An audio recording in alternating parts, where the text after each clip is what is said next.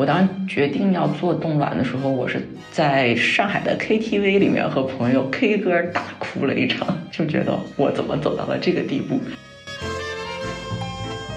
我在冻卵的时候，其实打针打的我就出了孕吐，你就吐得一塌糊涂。然后晚上十二点半的时候，就一个人打车到了朝阳医院，然后就有气无力的趴在那个急诊台里面，就直接跟着医生说救命，就非常的凄惨。我觉得，尤其是在我冻卵之前，就是我难以避免的，女性会处在一个觉得自己是被选择的这样子的一个地位上。你坐下来就像去面试的那种感觉，就别人来挑你说，哎，你这么大年龄了，对吧？你要是结婚的话，有一二三四五这种不好；你要是不结婚的话，就怎么怎么怎么样。基本上就是被挑的状态。然后呢，这个限制去除了之后，至少从我自己的心理和自信程度上面来说的话，我就觉得，嗯。没有这个限制，干什么都行。那我就开始去想，我到底要什么？我想要怎么样走我的人生？我觉得好像其他所有东西都是可以被我所选择的。对，一下子这个就主体性就上来了。就女性主义经常强调的，就是说女性为主体的这样子的一个主体性。我做了这样子的一个看起来是 against 婚姻的事情，但结果我会觉得，哎，我现在特别 open to 亲密关系。对我其实这段时间在全球跑，我的特别大的感受就是觉得全球化它依然在发生，它发生在另外一个地方。大家好，我是张小俊，这是一档试图描摹我们时代的商业文化和新知的播客节目。之前录完梦秋那期以后啊，评论区里有很多人都在呼唤女性视角。这期节目呢，我邀请了一位老朋友谭静。她将分别作为一名女性、一个投资人，带领大家进行两场冒险之旅。第一场冒险是到硅谷展开冻卵历程，这次经历全程曝光在了镜头下。期间，他在参与一个反映当代女性婚恋难题材的纪录片的拍摄。在这期节目里，他详细描述了整个冻卵历程，从一开始的内心挣扎、崩溃大哭，到过程中的疼和痛苦，再到面对镜头时候的偶像包袱，以及结束后还有一场关于自我和女性主义进化的连锁反应。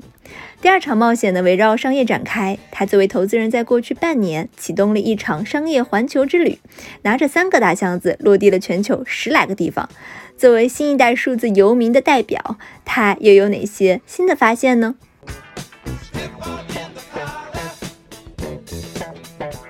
？Maggie，欢迎你今天参加我的播客节目，先来给大家打个招呼吧。好的，谢谢张军，很高兴有个老朋友在播客里面跟大家见面了。那个各位听众，大家好，我是 Maggie，跟大家来介绍一下 Maggie 谭静。啊，我之前就觉得她有非常多的身份，这几年好像更加是一路折腾，身份变得就更多了。她职业生涯的起点是瑞银投资银行部，从业时间七年，做到了副董事。我第一次采访她的时候呢，正好是处在她的第二段职业生涯中，是在共享经济的浪潮下。Maggie 是 Uber 中国的第八号员工，有 Uber 亚洲第一女车头的绰号，同时她也是一名作者，写过一本书叫做《重新定义分享 Uber 中国的分享实践》。不过我们上次见面也都是五六年前了，对吧？这几年他有了许多的变化。Maggie，我头一回觉得有一点点惊讶，是从一个媒体文章里看到你参加纪录片《恋爱》的拍摄，恋是炼狱的恋，Hard Love。然后最近半年看你的朋友圈子，好像在进行一次环球的商业旅行，是拿着三个大箱子跑了十八个国家和地区，对吧？在考察全球的 Web 三生态。还冻了卵，对对对，是，所以我觉得他也去了，所以 很想跟你好好聊一聊最近几年发生的变化。还是我也挺想跟你开 up，就是我们五六年前经常对的时候，其实还是移动互联网、共享经济。最火热的时候，那时候有不同的这个共享经济的商业模式，然后我就记得，就是你经常会跟我一起去对一些某些新冒出来的项目啊，或者已有的一些公司的一些情况啊什么的。对，现在回想起来，那好像就像是另外一个世界的事情一样。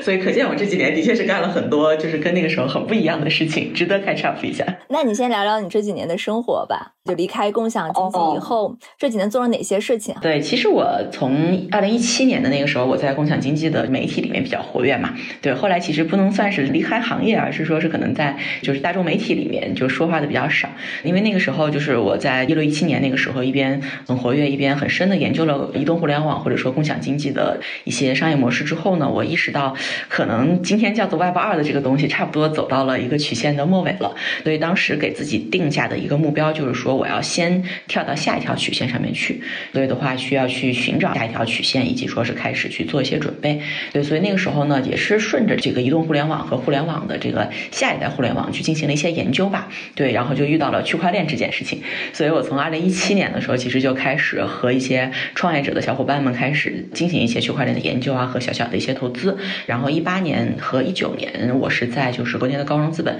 去投资这个区块链的技术。对，然后后来呢，我就更是深入到区块链和 Web 三 Native 的这样子的一个 community 里面去，继续在做着投资的工作。对，所以就是说，基本上还是在做着这个移动互联网的下一代吧。这个是跟正事儿相关的，跟工作相关的。对，但工作不相关的，就是参加的这个恋爱的这个拍摄。虽然听起来很宏伟，说拍摄了一部电影，然后还拿了这个金鸡奖的最佳纪录片的提名，但实际上我就是被拍的，就我只要把自己的故事 share 出来就行了。主要的一些幕后人员，就导演啊、制片啊，还是一些非常专业，并且在这个纪录片领域里面就做得非常好的一些专业的人，跟他们合作也是非常非常，于我而言，我觉得算是一个非常 rewarding、非常棒的一个经历吧。你为什么同意参加这个拍摄？啊嗯，其实很凑巧，就我在二零一八年底的时候做了非常多的心理的 debate，然后决定去冻卵了。在去之前，我有一个在做 dating app 创业的一个朋友，然后就把我连给了这个导演。导演当时就特别希望去拍摄，寻找几个单身女性的这样子不同的圈层的单身女性的代表去进行拍摄，然后就跟我聊了很久。我经过一系列的这个内心的考考量吧，然后就答应了这个拍摄。主要是我其实，在做决定冻卵的这个决策的时候，做了相当多的 research。就根据这个职业投资人的职业毛病来说的话，要做充足的 research，然后再做这个决定。看了大量的报告之后呢，就发现冻卵这件事情其实它对女性非常重要，然后它有非常重大的这个社会价值。这之后可以展开说啊。所以的话，我会觉得就是说，如果说能够通过这样的一个要上院线的一个纪录片，能够把这个过程记录下来，能够让更多的女性看到，就是说，哎，除了可能传统的结婚啊、传统的一些相夫教子的这个路线以外，可能还有其他的一些可能性，对，能够去把自己的人生然后探索的东西可能拓展一段时间。那么对于每一个女性来说，我觉得是一个可能是有意义的一件事情。而且就是说，我自己对女性主义其实是有比较深的研究了啦。身为一个女性来说，我觉得女性其实是很多她们存在的就是社会对于她们的不公和一些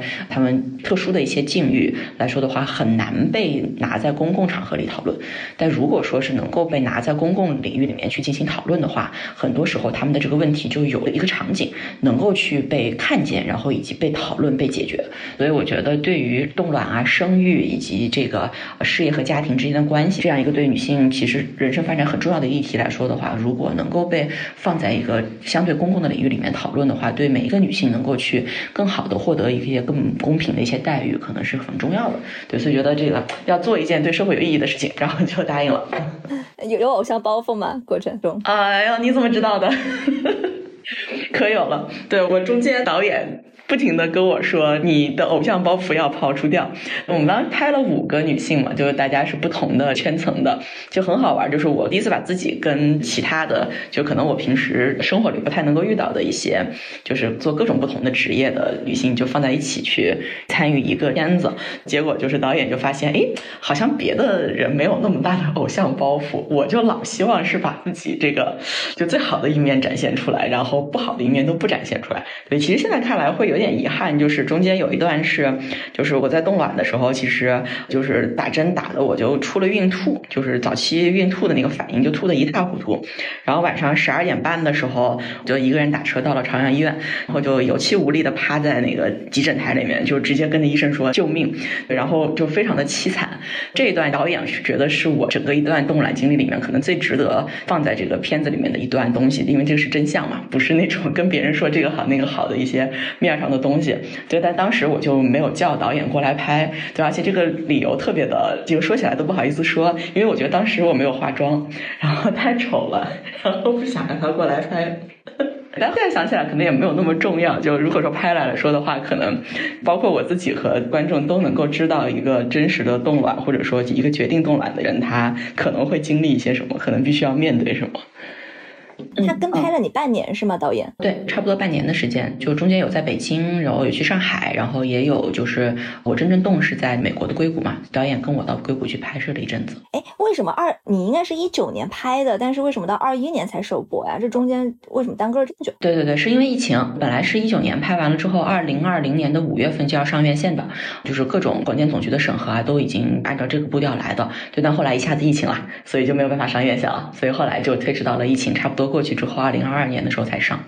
我看到一篇采访导演的文章里有说，直到跟拍半年后的某天，导演董雪莹与你有一次彻夜长谈，你才袒露心扉，流了眼泪。那晚是发生了什么？你为什么哭了？我我具体发生什么，可能我不太记得了，但这个过程对于我来说蛮有意义的。就是作为一个有偶像包袱的，一直把自己锁在一个非常坚固的钢铁铠甲之外的一个人，就我比较少去真正的和另外一个人去深挖我自己内心的一些真实的想法啊什么的。对，然后这个拍摄其实是一个水平很高的一个导演和制片方，然后和我对话的一个过程。他们其实本身对于婚姻、对于感情有比较较深的思考，就在筹划这个片子的过程当中，非常非常深的思考。他们问我的一些问题，包括他们去看待这个问题的角度，其实给了我很多视角，是我觉得从来没有过的。就我其实一直以来会以为自己就事业好就行了，并不太需要亲密关系，就是甚至是对于婚姻这件事情稍微会有一点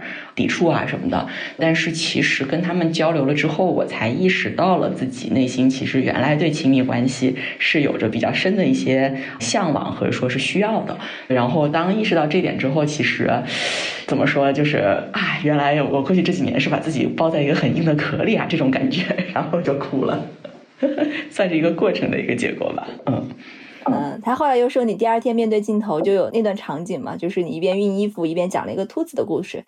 有个只兔子断了一只耳朵，刺和鳞片从伤口里长出来，把兔子包裹起来，于是兔子慢慢变成了一条龙。嗯。对，反正这个也是体现着我的一个心路历程吧。我也觉得可能很多今天看起来的一些女强人，有一部分人也或多或少经历了这样的一个过程，就是大家内心可能还是柔软的，然后是有着很多的爱和情绪的。但是在职场里面也罢，或者在商场里面也罢，然后逐渐逐渐的把自己的这个内在给包裹起来，然后不再去愿意把柔软的这个 vulnerable 的一面去展示给别人。但是这一面其实它一直都在，只不过可能需要一些。机缘吧，去激发它。其实我当时写这些文章都是在我冻卵的前后。其实那个导演有说，如果说他再跟拍我半年到一年的话，可能能够拍到更大的一个变化。那个是真正冻卵给我带来的一个变化，虽然没有在电影里面体现，但其实在我真实的经历里面，我觉得还是今天再回去看这个兔子的故事啊什么的，我可能也会有一些新的一些视角吧。嗯，那你来跟我讲讲吧，你后来就是在冻卵半年到一年后发生了什么？我记得当时在这个电影的首映礼的时候，就是李少红导演，他也去参加了首映礼。然后在这个首映礼的 VIP 的那个就休息间里面，就几个女主角都在嘛。他认出来其他四个女主角，然后没认出来我，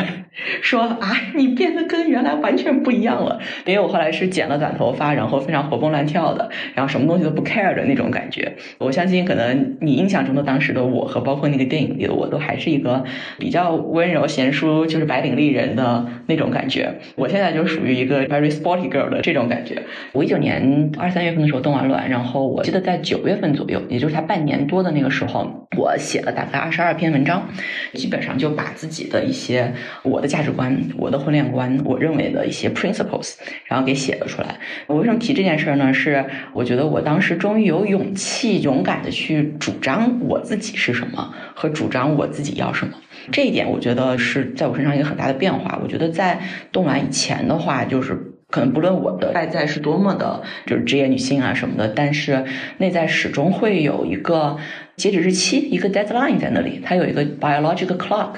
就是大概我可能会在三十八岁左右的时候，我的卵子质量就会急剧的下降。这个东西它可能在潜意识里面会影响我很多对于我自己的人生价值的一个认定和我的人生的一些选择。但比较明显的，可能有一些人，包括我当时也是会以这个截止日期倒推，然后觉得我什么年龄之前必须结婚，什么年龄之前必须有小孩，不然的话我就没有回头路了。对，因为这个东西是一个不可逆的一个相当于能力损伤嘛。但是呢，就是在冻卵之后，其实相当于这个 deadline 被挪掉了。我就当时记得啊，特别开心，就是动完卵之后，哎，我想要去练肌肉，我就去练，然后练得很好，然后干这个干那个，当时就搜了好多东西，就觉得好像一下子自己人生各种各样的可能性就被打开了，就有一种，哎，你本来被框在一个很小的一个框里。你只能就是按照一个 deadline 去倒推决定自己的人生，然后一下子所有的路数全部都被打开了，所有的可能性被打开了。我相当于就是我那个时候是三十三岁嘛，就是觉得哈后面好像还有六十多年的时间可以去给我去做事情，我还得选择一下，不能只做一件事情。就一下子觉得哇塞，人生好长，然后可能好多可以做的事情也很多，而且我可以慢慢的去做，不用急着说今天就做到。对，所以一下子这个思路变化了之后，就会变得很自信。我觉得尤其是在我冻卵之前。就是我难以避免的，女性会处在一个觉得自己是被选择的这样子的一个地位上，就是嗯，你职场上也罢，或者是在亲密关系里面也罢，你坐在那像去面试的那种感觉，就别人来挑你说，哎，你这么大年龄了，对吧？你要是结婚的话，有一二三四五这种不好；你要是不不结婚的话，又怎么怎么怎么样？基本上就是被挑的状态。然后呢，这个限制去除了之后，至少从我自己的心理和自信程度上面来说的话，我觉得嗯。没有这个限制了，干什么都行。那我就开始去想，我到底要什么？我想要怎么样走我的人生？就觉得好像其他所有东西都是可以被我所选择的。对，一下子这个。就主体性就上来了，就女性主义经常强调的，就是说女性为主体的这样子的一个主体性。一旦你这么开始思考了之后，我觉得很多事情它都会变化。就是你跟周围人的这个交互，到底是谁选择谁？对，你是占主动的，还是说是被选择的？是被动的还是主动的？我觉得这些东西在我身上都逐渐的产生了一些变化，我觉得还挺好的。现在我走在这样的一个过程当中吧，但我觉得能够开启这个开关的这个按钮，我觉得是一个人生特别对的选择。嗯，哦，这个很有意思。你觉得剪短头发对你来说意味着什么？几件事儿一个是别人经常会评价我长头发非常的淑女，但是我自己喜欢短头发，我觉得短头发更像我，就更像我的性格，因为我自己的性格其实是比较灵动、比较有想象力的，就跟别人说话经常是非常激动的那种状态，就是我在这样状态之下，我短头发它这样动一下，我就会觉得特别跟我很 match。我是喜欢短头发的，但是呢，剪长头发的时候是很多人会评价我长头发更淑女，有一种活在别人的这个眼光里的感觉。然后我基本上是在冻卵之后，然后没多久剪了短头发，然后一入短发深似海，越剪越短，然后就 再也没法留长了。哦，我现在都没有见过你，你好像朋友圈也没有照片，我都没有看过你短发的样子。啊，对，是这个是我一个痛点，后来我就不怎么拍照片了。我的那个各种百度百科什么上面都是以前长头发的照片，我现在要找一个像现在的照片去申请什么 visa 什么东西的都找不到，可见我都没怎么抛头露面。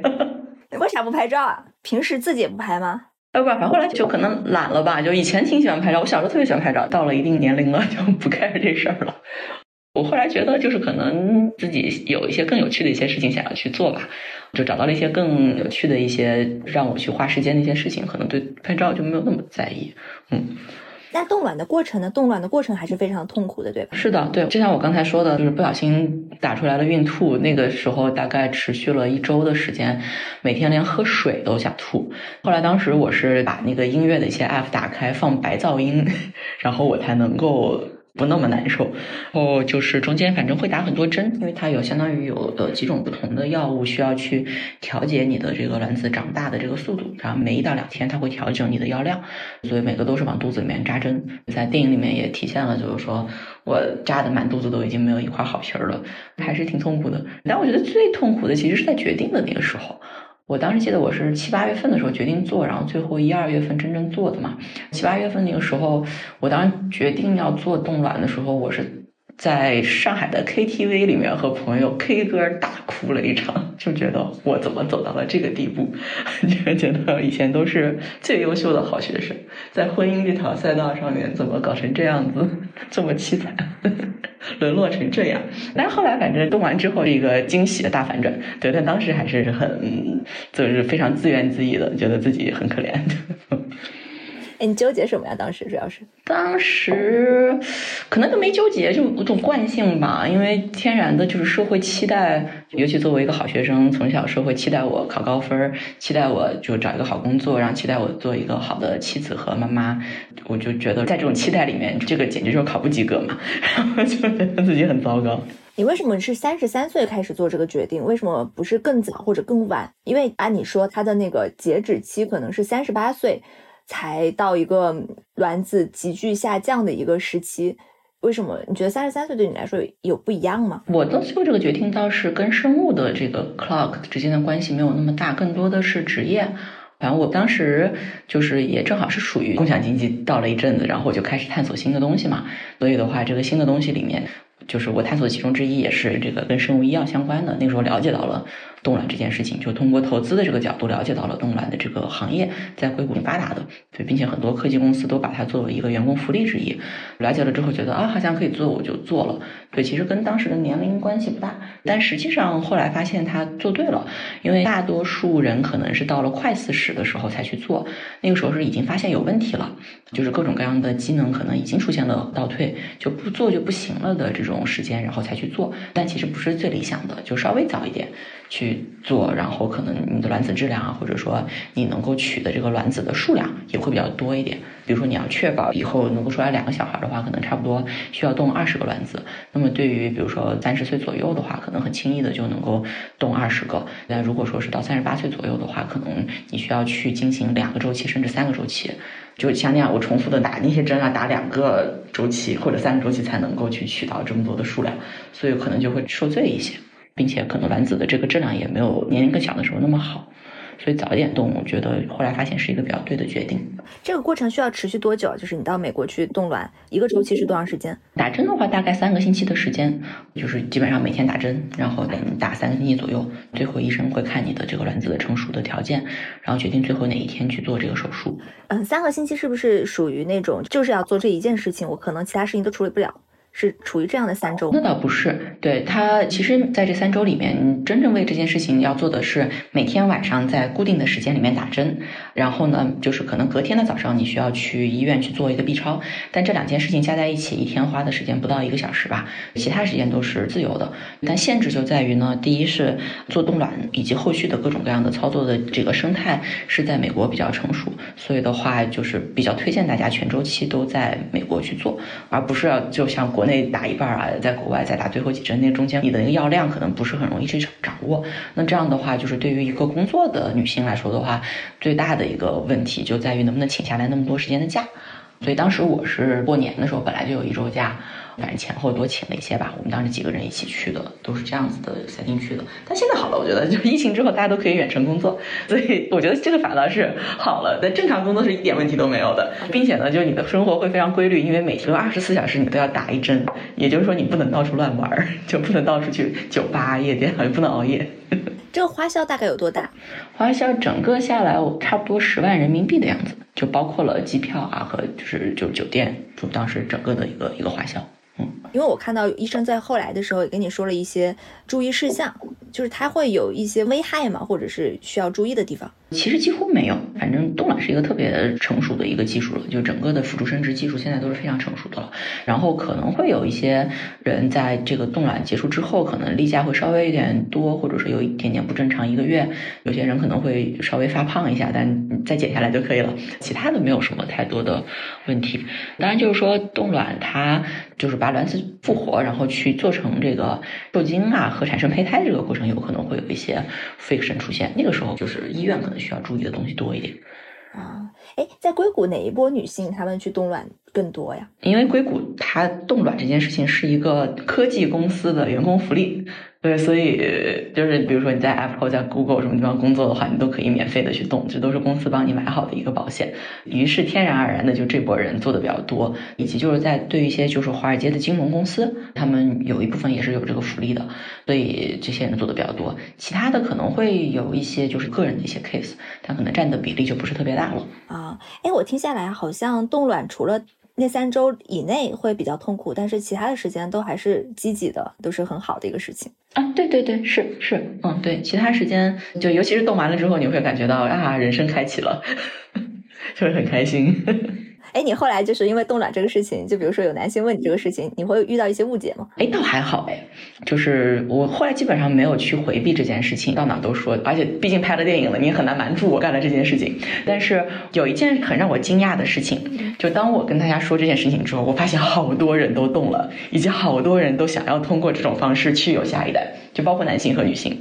你不说这件事情的时候，大家都不会说。等到你说了之后，你发现哇，原来这么多都有这个选择，或者说是有这个认知，比较支持这件事情，甚至有些人还会去已经做了一些准备工作。对，这些都有。我就发现大量的这样的人，以及就是你要说有些误解什么的话，可能我是没有遇到，但可能也跟我活动的圈层有关啊。就是创投圈嘛，就大家通常来说是比较 open minded 的，大家都看比较前瞻的东西，所以对这件事情的接受度比较高。所以，但我听说过的一些，比如说偏传统行业的，对，或者是在一些比较低线的城市里面的，可能对这个会有一些误解的部分。所以也觉得，哎，可能是比较幸运吧。就是女性如果能够活在一线城市里面，可能面临的这个社会压力要小得多。嗯，还是很为你开心的。你觉得看完纪录片以后，对你生活有什么变化？哦，对，我会在微信里面突然会有人说啊，我在抖音看到你了，然后你做的好棒，给你点赞。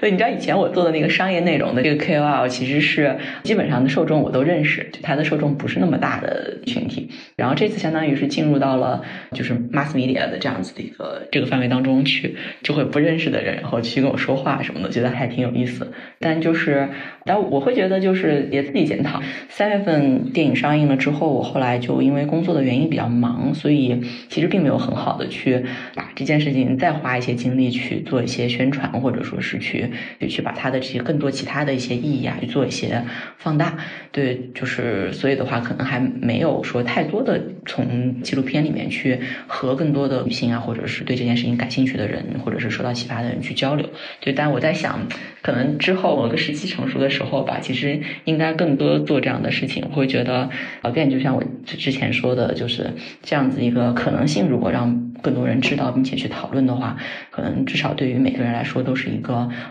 更有好处的一个事情。嗯，站在今天，你会想对一九年七八月份在那个 KTV 里面大哭的自己说什么？哎呀，我来想一想啊，那个，哎，傻孩子，人生有很多选择，哭啥？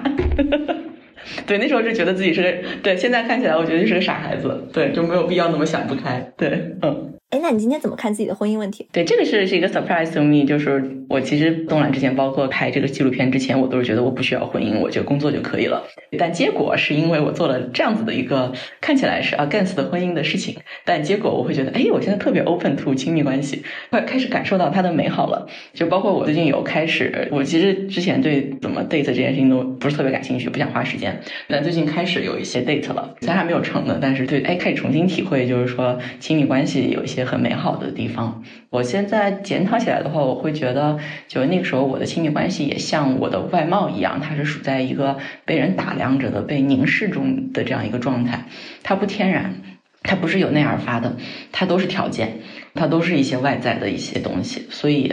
它很难给我带来真正的享受。但是当我把这些外在的条件全部都去掉了之后，我反而是能够去享受这个亲密关系它本身给我或者给彼此带来的一些美好的东西。就我觉得这个东西是特别棒的一件事情。我觉得这个方向我还是特别 positive。以后这个嗯找男朋友。希望你快点找到自己喜欢的男朋友。嗯，对，一定要是，而且我觉得就是像我在电影里说的，一定要是就是走在自己想要的那个方向上面，然后过着自己喜欢的生活，然后正好有一个人跟你同路，而不是说是啊，你因为各种各样的外在的条件也罢，这个限制也罢，然后啊把自己切碎了，然后放在别的一个什么框里面去，那个一定不会很好。嗯，很有意思，这些都是冻卵带来的一系列的连锁反应。嗯嗯，还还挺神奇的，对，嗯。好，那我们接下来聊一聊你的商业旅行吧。你最近几个月为什么去了那么多地方？因为我一直看到你朋友圈在发各个国家的状态。还说你自己是三个月落地了十八个地方，为什么启动这次所谓的周游呢？其实是因为工作需要，就是因为我从二零一七年开始就是在投资区块链这个领域，这个领域里面一个特别大的一个属性就是说它是非常全球化的，不论是亚洲、美洲、欧洲，都会有很多不一样的生态。对，所以的话就是要能够把这个行业能够去 cover 的全的话，就这些不同的这个地理区域的这些生态都要 cover 到，所以的话就难以避免的就要全世界跑。另外也是。是跟疫情相关吧，就是其实今年正好是差不多从三月份开始，就各个国家逐渐的就开始放松了疫情的就是管控，所以相当于是两年都没有见的各个来自行业不同领域的一些人都在这个时间里面集中的建了在一起，所以我觉得是一个非常高效的一个方式，就是说短时间内差不多花半年的时间全世界跑一圈，能够把这个所有的行业里面关键的人都见一遍。但我估计可能过完这半年之后，也大家也不会那么密集的见面了。对，但这半年的时间窗口其实是值得去辛苦一下，全世界跑一下的。啊，为什么半年以后大家就不会那么频繁的见面了？其实这次这半年的见面，其实是相当于积压了两年的见面。就之前大家都是被困在各个国家里面开着 Zoom 的电话，但其实跟 Zoom 的电话跟现场见面能够产生的这种交流啊、合作啊和一些碰撞啊，其实还是差挺远的。所以就是相当于有一次这个集中的爆发吧。嗯，是十八个地方吗？哦。到今天为止，我可能一下子 list 不出来那么多。我想想，我可以数一数。比如说美国，我在这个硅谷、洛杉矶、Austin，然后纽约、迈阿密，然后欧洲我去了这个呃柏林，去了巴黎，去了呃瑞士，在亚洲去了新加坡和去了越南。啊，可能没有十八个，但是就差不多这些地方。嗯，OK。你到达每一站都会做什么呢？就全程都是你一个人吗？对，是一个人也不是，呃，因为就是每一站的话，基本上我都是围绕着一些大的行业的会议去进行的。就基本上我的 schedule 是跟着这个行业不同的会议的时间。就比如说在三四月份的时候是在美国的西海岸这边有些跟就区块链相关的会议，对。然后到了六月份是在这个东部和中部。那个八月份的时候是在巴黎那边有会议，然后九月份的时候是在新加坡。就基本上都是跟着这几个大会的这个时间节点去安排我前后的行程。所以大会的时间其实就是大家会聚集的一个时间。当然，区块链有些不一样的地方，就是因为大家非常大规模的远程工作，就很少有公司是真正有一个物理的办公室的。但是呢，大家又需要有一些场景去聚在一起，所以这个聚在一起的场景不是办公室，而是一些就是大会的这个时间。所以大家会群聚，所以我就是会去参加一些这些大会，尤其大会周边的一些小会，都是在开会，跟不同的人聊。对比一下美国、欧洲和新加坡的创业生态。当然，我可能对 Web 三会相对了解一些哈，就是。反正我这次逛下来来说的话，我会觉得就很有趣的一点，就是经过这两年疫情，大家都被封闭在自己的国家和自己的文化里，你的确是能够很明显的感觉到这个世界变得所谓的 polarized。就是变得两极化了，不论是美国还是欧洲还是亚洲，他们都闷了两年之后，形成了自己完整闭环的叙事和逻辑。美国有美国的一套，然后就欧洲在讲另外一套，就是反资本主义这个反发展的东西，然后亚洲有亚洲一套，基本上每个地方都很自己闭环，这个挺有意思的。但对于 Web 三来说的话，就是具体的一些差异来说的话，就是我觉得美国其实还是非常的。厉害的，聚集了全世界最有想法的人。就是你要看主我作为投资人会看不同的 founders 嘛，最牛的 founders 其实还是会聚集在美国。一些尤其是比较跨界，然后就是整体的不论是教育水平还是认知啊、能力啊都比较强的 founders，还是美国是最大的一个聚集地。对于欧洲来说的话，就是我会觉得欧洲会整体的社会的叙事来说是会比较反资本主义。就他在反思进步这件事情，所以的话，一些平等啊，或者说是一些对于人的内心的一些探索，会在欧洲普遍出现。就包括哪怕是在 Web 三的这个创业的话题里面，你也会更多的看到碳中和，看到身心灵这样子的一些创业的。idea 虽然它可能不是最主流的，所以我会觉得可能这个欧洲也许会有一些社会创新层面的一些 idea 会冒出来，但我觉得这也是很有价值和很有意思的，因为 Web 三其实就它不只是一个商业的创新，也是一个社会机制的创新。社会机制创新这一块来说的话，我觉得就从欧洲冒出来的可能性是会比较大的。然后亚洲来说的话，就是非常的活跃，以这个新加坡、越南啊、泰国啊里面，其实现在聚集着大量的非常活跃。的一方面是从世界各地到这些地方来，可以享受着很便宜的住宿的一些 coder 们，就是 developer，他们这个在疫情期间，因为可以远程工作嘛，所以他们都聚集在这个像巴厘岛啊、像泰国的几个风景优美的岛上面，所以他们也可以用非常低廉的生活成本，然后呢继续去为着一些非常有就非常有价值的一些高工资的一些公司去工作。所以的话，就是这还是挺有意思的，以及就是说跟 Web 三相关的游戏啊和这个社交啊相关的一些生态，在亚洲也非常非常。的发达，可以说这里面的从这个用户数量上面来说的话，我觉得亚洲在下一段时间里面可能会出现一个比较大的 Web 三用户的这样子的一个一个爆发。这三个地方的商业机会，你觉得存在不一样吗？也是在 Web 三的话题下？对，会有一定的不同。但 Web 三来说的话，我更觉得它是一个全球的生态，你很难说清楚那某一个项目到底是哪个国家的。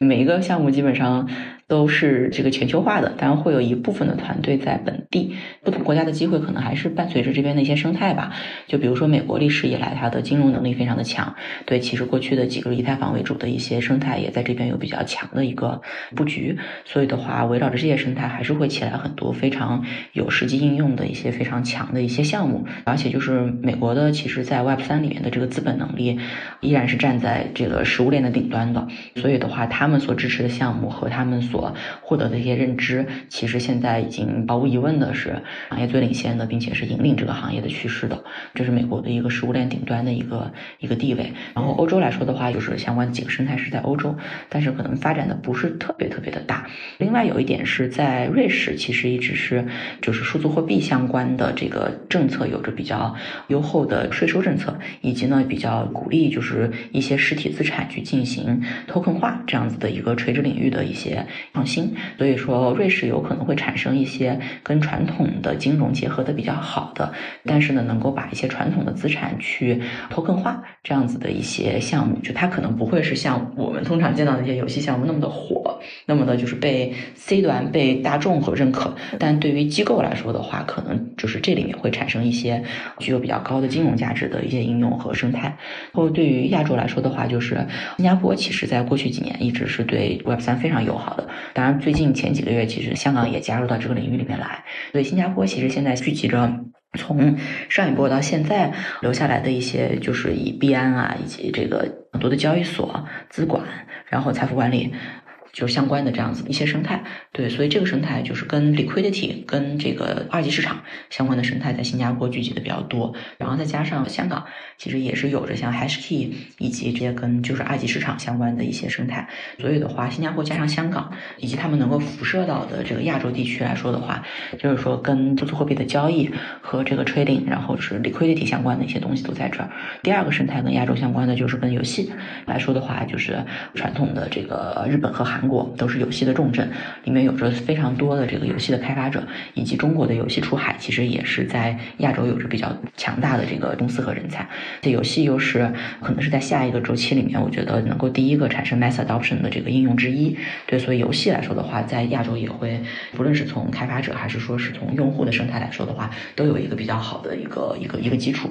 大概是这样子一个分布吧。作为一个就是 Web 三以外面的一个人，我看 Web 三里面的人好像非常的狂热。这个事情他们到底吸引你们的是什么？就先从我自己说吧，就是我觉得我从二零一七年开始去寻找下一条曲线的时候，我也看了很多不同的领域。我觉得没有哪一个领域像 Web 三这样的跨界和就是 intellectually challenging，就是在考验你的智力。就是 Web 三它其实来源于一个技术的创新，然后它的第一个这个真正有实际。落地的应用是跟金融高度相关的，同时呢，它在以这个就是互联网为主要的这个基础设施的叙事上面来说的话，又会在社会创新的层面以及激励机制的这个层面、社会学的这个层面又有很多的考量。所以的话，它既是这个技术。然后又是金融，然后它又是社会，它是一个非常非常跨界、非常难的一个领域，所以我就觉得很有挑战，是一个很值得去想、去琢磨，然后去在这个领域里面去去去解决一些问题的这样一个领域。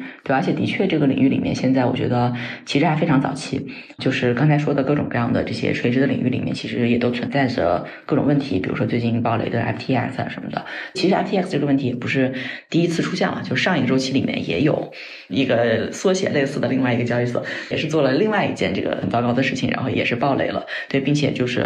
上一步里面也有一些这个就技术的设计上面其实不太符合经济学原理的一些事情。但是你会看到这个行业里面在快速的迭代，然后有成体成面的这样子，大家在不断的去思考、去创新、在迭代。嗯，我觉得这是一个非常非常 exciting 的，或者说就是非常非常让人兴奋的一个领域吧。嗯，它对比 Web 一、Web 二，它最大的变化是什么？我觉得有两个层面的事情是在 Web 三里面同时发生的。第一个层面是，就是如果说 Web 一和 Web 二上面传输的是信息的话，那么 Web 三上面传输的其实是钱。就这点其实导致了很多商业模式上的或者说认知上的不同。就我们今年很多就是，尤其是传统行业过来的投资人也罢，创业者也罢，还是经常用 Web 二的这个就传传递信息媒体。呃内容这样的一个视角在看 Web 三，其实就是其实 Web 三它所谓的 Web three native 的一些思路不一样的地方，就是因为你要调整过来看到 Web 三里面传输的是钱，所以它这件事情本质注定不是。内容或者是信息所带来的流量，而是跟金融的本质相关的东西。这个是 Web 三，我觉得特别不一样，也是很 powerful 的地方。就你设想一下，这个一个网络，它可以点对点的秒级的去传输钱，并且它是可以编程的，它是完全可以做到跟很多互联网上跑的其他的应用做到非常的这个 native 耦合度很高的这样子一个钱，它是一件非常 powerful 的事情。很多跟今天的金融的体系相关的一些这个机构，包括银行，包括这个资管，包括或这个交易啊，什么东西都会发生很大的底层逻辑的一些变化，同时也会产生很多的创业机会。然后第二点呢，就是说 Web 三其实更多的它是一个公共互联网，就原来在 Web 二里面很多的这个就是数据啊，都是发生在某一个公司的这个中心化的服务器里面。但 Web 三其实试图想做到的一件事情，就是把互联网变成一个公共服务的一个基础设施。今天我们所看到的一些关于这个人的 ID 的这样的一些一些创新，关于这个包括金融的一些创新，以及包括这个就去中心化和一些公开透明这样的一些机制的讨论，其实都是在讨论一个，如果我们的互联网它是一个公共服务的基础设施的话，它应该具备什么样的功能？或者说是什么样一个架构，什么样一个机制，它是去中心化的还是中心化的，或者说是通过一个什么样复杂的一个一个结合的这样一个机制去做到这个决策的既公平，然后又能够高效，它是在讨论这样一件事情。所以我觉得这两件事情是在同时发生的。就第一件事情它是商业的事情，它是偏金融的；然后第二件事情它其实是偏社会层面的，它是一个公共服务的一件事情。但有的时候你遇到一个具体的项目的时候，可能也分不清楚到底是哪个是哪个。但我会试图的去把。它分成这两件事情。从更长远看，Web 三现在做的这个事情能怎么样革新我们的整个社会呢？我会觉得就是有一本书啊，叫做 Network State，叫网络国家。我是相信的，互联网它是一件全球化的一件事情，它从诞生的第一天开始就是不分国界的，并且呢，现在有越来越多的经济的产值是产生在这个互联网之上，所以我会觉得它会产生一个跨越了，或者是超越了今天所有的民族国家的这样子的一个逻辑。那么呢，就是 Web 三可能是在为这样子的一个主体去寻找一些 governance，它的一些社会公共管理的这样的一些规则。我觉得这个可能是，我觉得甚至超越了金融领域，在这个世界里面 出现的一个非常大的、有趣的一件有价值的事情，或者说对于一些人来说，也是一个很大的机会。很有意思啊！那你觉得现在就是我们已经建立了的纲领，就打引号的纲领，或者说是信条，现在有哪些？我觉得现在能够看到的比较成熟的，其实是以太坊。仔细去看以太坊，从很多年以前它的一些机制的设计，它的一些设想来说的话，它其实是希望通过一个相对去中心化的一个网络，然后共建到的一种方式，然后呢，通过这个一系列的 protocol，然后去治理这样子的一个网络。而且今天你会看见它基本上已经做到了，它有以太坊基金会，然后呢，也会有很多的这个去中心化的一些一些共建者在改进这个网络里面的，不论是以太坊还是说它的 layer two 或者说它的各种生态，对，以及在这个生态之上，大家建立了各种各样的一些应用。就包括了 finance 相关的，以及这个去年开始出现的这个 NFT 相关的一个文化相关的这样的一些应用，对吧？这些应用的这个价值都通过 gas fee 的形式，就是链的形式，被这条链进行了价值捕获。你能够看到它是一个经济体，它是一个基础设施，然后上面开始发展出蓬勃的经济体，它是去中心化的。但是呢，这些蓬勃的经济体都有一个非常 consistent 的方式，能够被这个。基础设施去进行价值捕获，它特别像一个国家怎么抽税的这样的一个模式。嗯，哎，但是也有很多人说，像以太坊这种，它还是中心化的一个组织形式。就看你怎么去看这个中心化和去中心化，因为中心化和去中心化，它在不同的层面上面都可以说。比如说以太坊，它可能现在从决策上面来说的话，没有那么那么的去中心化，但但是呢，从它的比如说你的这个交易的确认，然后整个就跟链的技术相关的一些技术要点上面，它的确是去中心化的，这就是区块链的 nature。所以的话，就是我觉得不能够绝对的是说它是中心。化还是去中心化？的确，现在啊，大家会觉得以太坊偏中心化一些，然后比特币其实是偏去中心化一些。我也是看到，的确是有这样子的一个问题，所以我在观察和思考吧，到底这两个路径来说的话，到底哪一个有可能会是代表？未来这个人类或者我们这个社会会去走的一个方向，现在可能还没有答案。就感觉是在这种逆全球化的一个时代背景下的一次反叛运动的感觉。呃，exactly，你说的跟我 Great Minds Think Alike。对我其实这段时间在全球跑，我的特别大的感受就是觉得。全球化它依然在发生，它发生在另外一个地方，就它没有发生在我们中美之间发生的这些事上面，但就是在 Web 三的这个世界里面，它是前所未有的全球化的。你别说，每个项目里面现在基本上都是各个国家的人在协作，就包括我觉得中国做全球化做的最好的一个行业也是 Web 三，然后 Found 基本上都是全球化的一些人。然后另外来说，就从这个行业的技术本身来说的话，你想数字货币干的最好的是什么事儿？就是跨境支付，它把金融这件事情变得全球化了，这可能就是它有这个 product market fit，具备真实基础价值的为数不多的几个价值。比如说，我们原来去看某个金融领域或者是资管啊什么，它只能局限于国界的限制。就但因为有了数字货币，所以它可以完全超越这些限制。也就是说，一个底层资产，它的不论是投资的风险，还是说是流动性，还是 whatever，它都可以是一个全球化的。这件事情本身就把这个已有的基于这个国界所进行的这样的一些金融的活动，其实给打破了。因为是这样子的一个全球化的基础设施，所以在上面发生的商业行为也罢，或者说人们和人们的之间交互也罢，也注定是全球化的。所以我还挺激动的，就是说我自己是特别喜欢。全球化的，我自己在就相当于是我我人生中这个就是价值观养成的过程，其实是在全世界全球化的这个高歌猛进当中完成的。就是我很希望这样子的趋势能够继续，而我其实，在区块链的领域里面，Web 三的领域里面看到了这件事情在继续。我其实也是能够预判到这件事情它会继续的全球化，并且去在某一些领域里面去产生它的 power。所以我也是希望能够去贡献到其中吧，参与到其中。现在我们说的这个基于 Web 三的这个 globalization 和以前我们理解的那个 globalization，就是在我们成长过程中的那个全球化，它的不一样是什么呢？我个人的想法啊，就是可能过去我们在说全球化的时候，是基于工业时代的一个底层的一个 framework。然后来说全球化，就即使是当时所发生的一些互联网所带来的全球化，应该也是基于那个时候工业时代它的一种就是世界格局，基于这个时上产生的一些社会装置来讨论这件事情。但今天我看到的一个变化是，我觉得众所周知的，我们世界正从工业时代向智能时代去转换，而智能时代来说的话，互联网数据今天还有了就是基于互联网的。货币和金融，那么它可能会成为那个主要的叙事的一个装置。那基于这个装置去讨论全球化的时候，gut feeling 我会觉得会有一些视角上的变化，或者说在我看来，这些事情天然就是全球化的。就是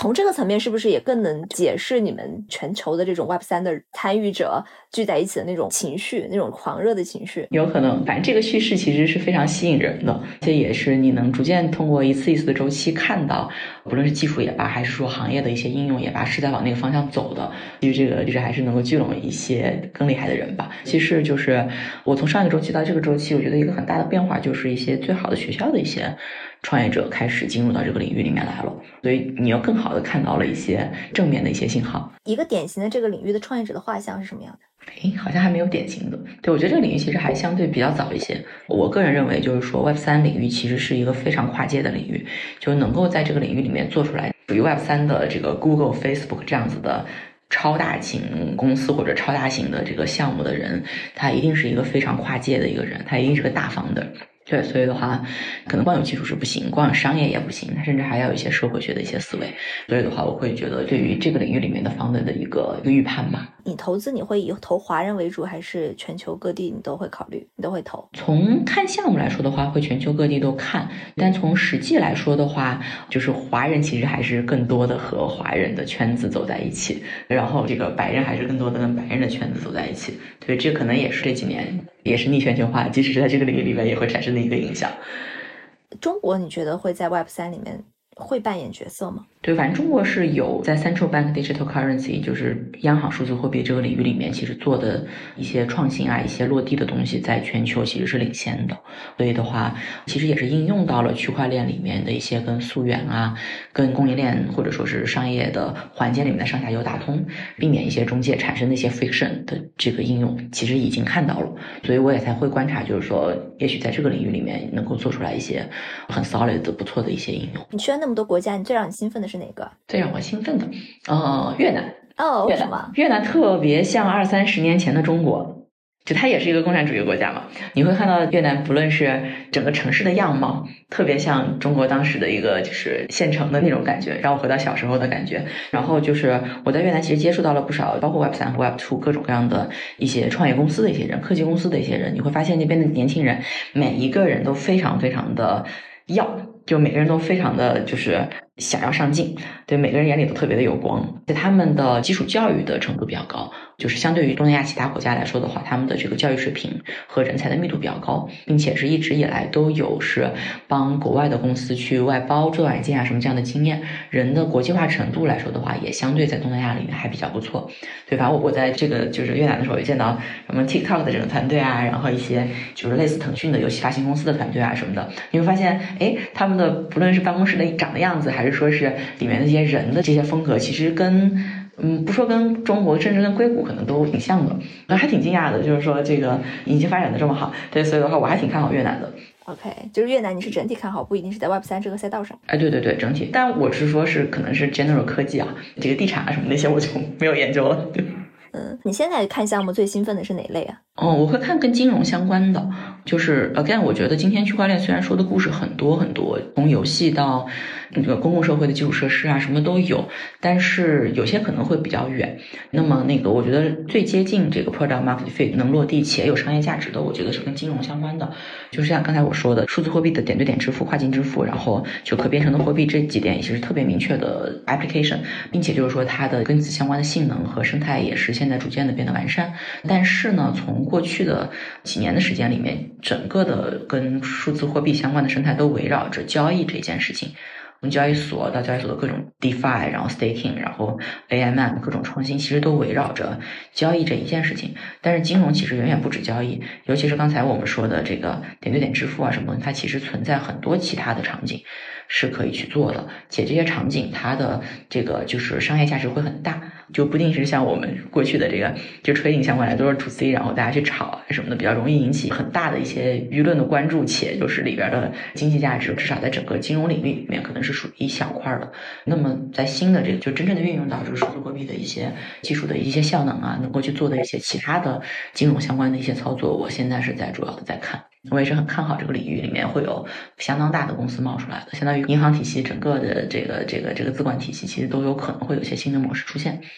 各个国家对 Web 三的监管是不是有差异？嗯，差异挺大的，而且变化很大，因为这个行业里面也是不断的出现一些正面的或者负面的。巨大的正面的和巨大的负面的事情，就包括新加坡，可能可能前两年比较欢迎数字货币，但是自从有几个这个大的资管公司和基金在新加坡可能出现了一些比较负面的一些暴雷的事件了之后，他们就会变得比较保守。新加坡现在相当于是以政府为主导去做了一个。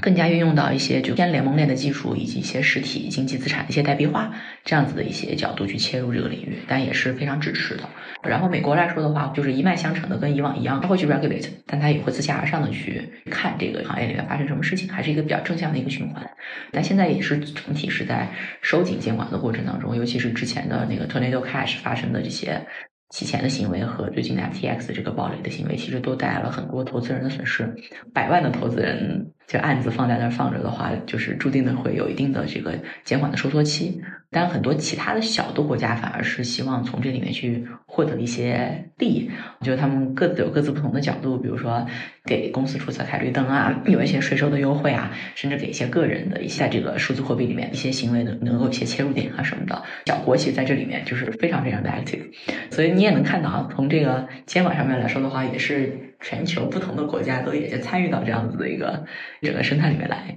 从我的视角来看，有点像是区块链或者说是这样大的互联网，它是一个整体。但是呢，不同的国家它的政策可能在这个整体里面，它也在找到自己的位置。我会这样去看这张地图。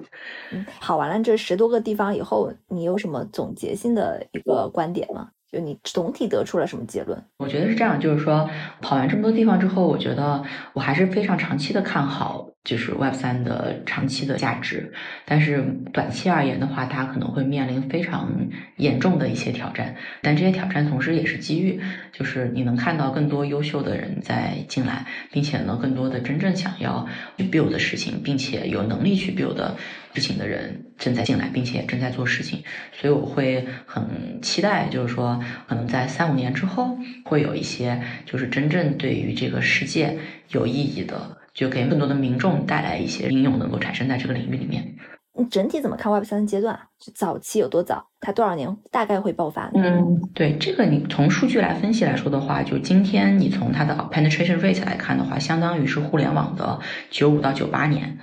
所以还是非常早期的阶段。这个时候，今天的大多数的应用可能还要么还没有产生，或者说还在 garage 里面，还在车库里面。没有找到你当初对于 Uber 的那种兴奋吗？哦，完全就是对我为什么选择这个领域，就是从一七年的时候，我第一眼看到它就找到了 Uber 的兴奋。它其实是一个是 Web 二，一个是 Web 三，但其实它的内在逻辑有很多是相似的。就你今天我看到这么多人在全世界。跑来跑去，如此兴奋的去参加会，在讨论这些 idea，在做这些试错，在做这些事情的时候，我觉得就是 Uber 当时的文化在一个更大的一个 scale 里面的一个体现。其实当时 Uber 其实就是一群年轻人，其实就是初生牛犊不怕虎，然后被派到世界的各个国家里面去开城，然后他们没有被给予很多的限制，但给予了很多的就是可能发挥的一些余地。然后呢，他们就充分的发挥自己的一些创造力、一些热情，然后就做出来了非常非常多有趣的东西。我觉得现在就有点像那个时候的 copy 一样，就依然是全球化的，然后依然是就非常有创造力的人，大家眼里的光都是一样的，然后也是基于一张互联网，可能更大 scale 的、更有 powerful 的一张互联网。为什么会办这么多会啊？像 Token 二零四九在新加坡那个会议，主要在讨论什么呢？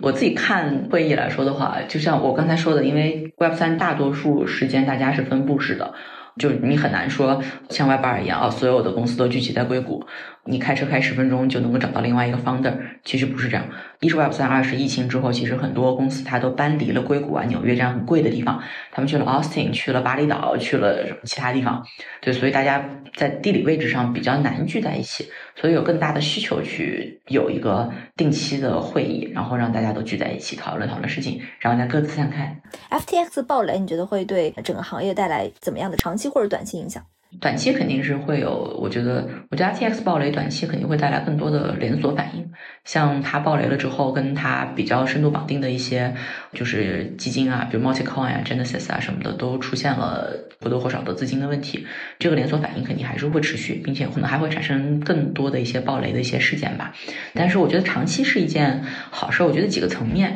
第一，像我刚才说的，之前的一个周期，所有的行为都围绕着 trade。而且是底层资产价值不太明确的一些 trade，就相当于是底层资产可能并不特别大，但是上面的泡沫已经吹得很大。我觉得这并不是一个特别健康的一个生态。所以当 trade 可能现在受到挑战之后，那么在 trade 之外的其他的，比如说支付，比如说资管，其他的一些金融的一些应用，我觉得相当于有更多的空间能够去发展出来。我觉得这是第一。第二来说的话，我也是觉得就是这是行业不断的在。迭代的一个中间的步骤，比如说你去看 FTX，它爆雷了之后，可能有些专家进去去处理里面的资产，看它的 corporate governance，然后发现里面可能出现了一些非常非常幼稚级别的，就是非常就是可能一个普通的公司不太会出现的一个管理上的失误，或者说是对于金融资产的管理上的一些失误。但这些其实也不是第一次出现，从比如说在上一个周期的时候，其实。也会有一些这个项目会说哦，那我怎么样去解决通货膨胀的问题呢？就是我只要让货币的数量不变就可以抗通货膨胀了。这也是非常非常朴素的一个想法，它其实是和最基础的经济学原理是是一种最基础的经济原理的一种无知。所以我会觉得，就是说区块链它毕竟现在还是属于一个刚从实验室里面走出来，正在面对到这个世界的一项技术。那么呢，它怎么样能够从一个实验室里面温室里的花朵这样的一个状态，能够去被这个世界所应用？我觉得是他所要面临的一个挑战。那么今天这样一个挑战，其实就是一个过分理想化、过分简单化的一个想法，就认为有代码就一定能降低风险，代码比人可靠。这些想法可能就是被打脸的一个过程。但是当他被打脸了，才会有更多的人看到，就是说我们在做的这个行业，它有代码，但也有人。有动机复杂且各不一样的人，且金融的资产它是后果很大的。你要用什么样的一些 care 去处理这个金融资产，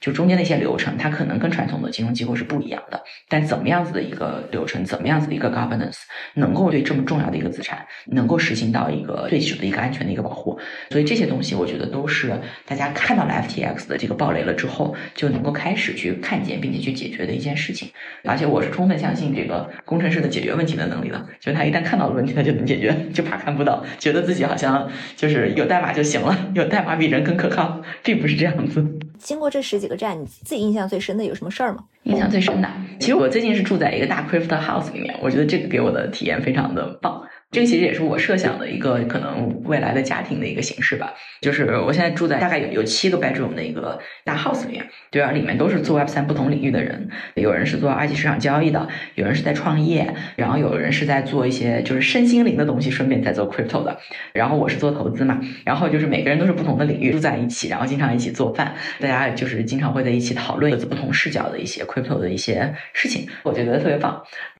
我之前其实就设想过，就是可能取代家庭的一种形式，有可能是这样子的一个大家住在一起的共居的大 house。现在看来，嗯，好像这个地方可以有点像我设想的那个地方。哦，那我觉得你还是不需要亲密关系的。啊，也可以有，也可以有，中间也有一些 couples，就大家一起住在那里。你为什么去每一站都住 L B N B？这也是一种生活模式，是吗？为什么不住酒店？我毕竟是共享经济的代言人，我还是很喜欢共享经济的，是真爱。我是比较喜欢。去探索各个地方真正的东西。你比如说，你住在 Airbnb 里面，我通常会选择跟 owner 一起住的 Airbnb，这样我就可以跟他聊天。就比如说，我在纽约就有住在一个就是什么时尚杂志的主编的家里，就当然她老公是一个画家，就是她从小在纽约长大。比如说，你工作完了之后回家的时候，你跟他聊个一两个小时，我觉得就胜过我在纽约里面去逛了很长时间。我觉得这也是旅游非常重要的一点，就是跟当地人的交流和深入到当地的文化里面去。去去了解当地，但酒店就完全达到不到这点，所以我一直以来的习惯就是住 Airbnb，就是共享经济的忠实用户。我们刚才聊了其实两部分，第一部分是呃你的情感生活经历，然后一个是你的商业就是工作经历。你觉得这两部分是相互纠缠关联在一起的吗？我觉得是，像我的一些原则来说的话，我会在我走的这个职业的这个路上面，然后找到跟我在一起的那个人嘛。对，所以他一定会是领域相近，或者说是在这个领域里面遇到的。嗯，哎，你现在是个人投资者的身份吗？哦，不是，我是在一个基金里面。哦，在在硅谷的一个基金。对的。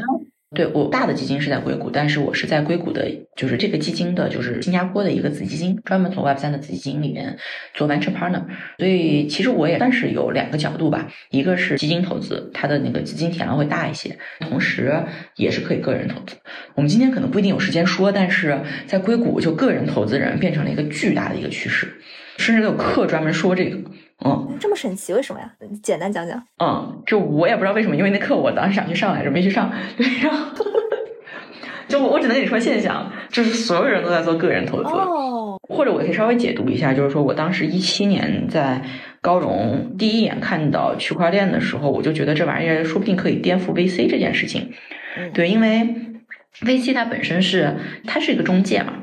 它聚集了一波 LP 的钱。然后呢，他自己有他自己的 knowledge，自己的知识。然后呢，他通过知识变现去投了一些项目。对，但这个知识是这个 VC 自己的嘛？当然了，一些知识是 VC 自己的，但有的时候 VC 也会去找外部的企业家、一些专家去问啊什么的。尤其是你发现，就是比如说王兴，他自己就是一个非常成功的投资人；段永平就自己做创业做到这个水平上的人，他本身对于业务、对于商业的洞察力。就是已经超越了自己业务本身，他就能够找到那些最好的项目。他不仅有判断力，并且他有那个圈子去找到项目。所以你把这个逻辑推而广之的话，其实现在 VC 我们当时研究是大概是一九七零年代开始去大规模发展。但发展到这个阶段之后，它已经可以被民主化了，已经可以下沉了。就是通常一个行业发展到这个情况下，就不再是少数的一些中心化的机构去掌握这个权利和掌握其中的 know how 和知识，而是它会更下沉。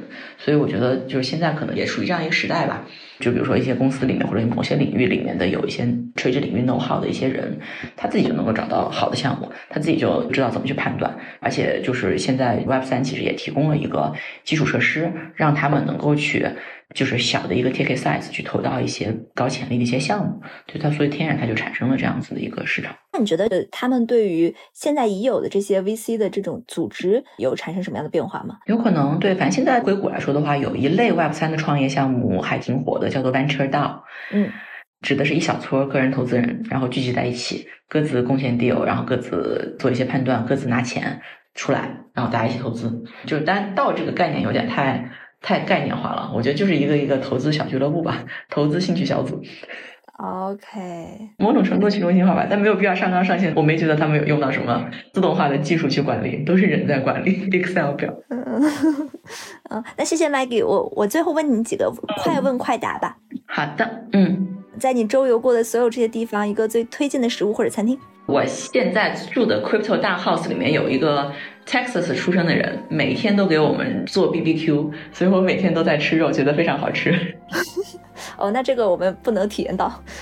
欢迎大家来硅谷体验，这个还是很 open 的。一个你最喜欢的地方？呃，依然还是巴黎。巴黎的艺术浓度非常的高，就是随便走在大街上都非常的赏心悦目。一个少有人知道但必须了解的知识点，跟冻卵相关，基本上所有人都会问我的，就是女性每个月排卵不止一个卵子，有基本上二十多个，所以你如果冻卵的话，不是把未来的四百多个卵子变成今天取出来了，而是把你原来被浪费掉的卵子拿了出来，所以不会存在把你的青春折损这件事情。一本必读书。以及书中精彩的观点，有一本书叫做《主权个人》，里面说的是这个在现在的时代里面，就是个人他的这个在跨越国家的一些自由度，有可能会超越了主权国家的限制，跟 Web 三相关，大家可以去看一下。一个目前最有潜力的创投机会，我觉得 Web 三里面跟金融相关的机会还是非常大的。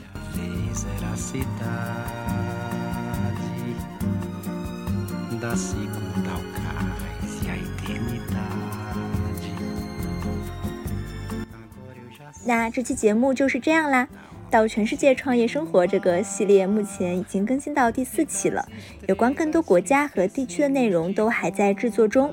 让我们跟随声音来一场全世界的旅途。如果你对这个系列有任何想说的、想推荐的嘉宾，或者你也有故事想找我聊聊，都可以随时通过公开渠道找到我。你可以在微信公众号、微博、小宇宙、喜马拉雅或者苹果 Podcast 搜索张小俊。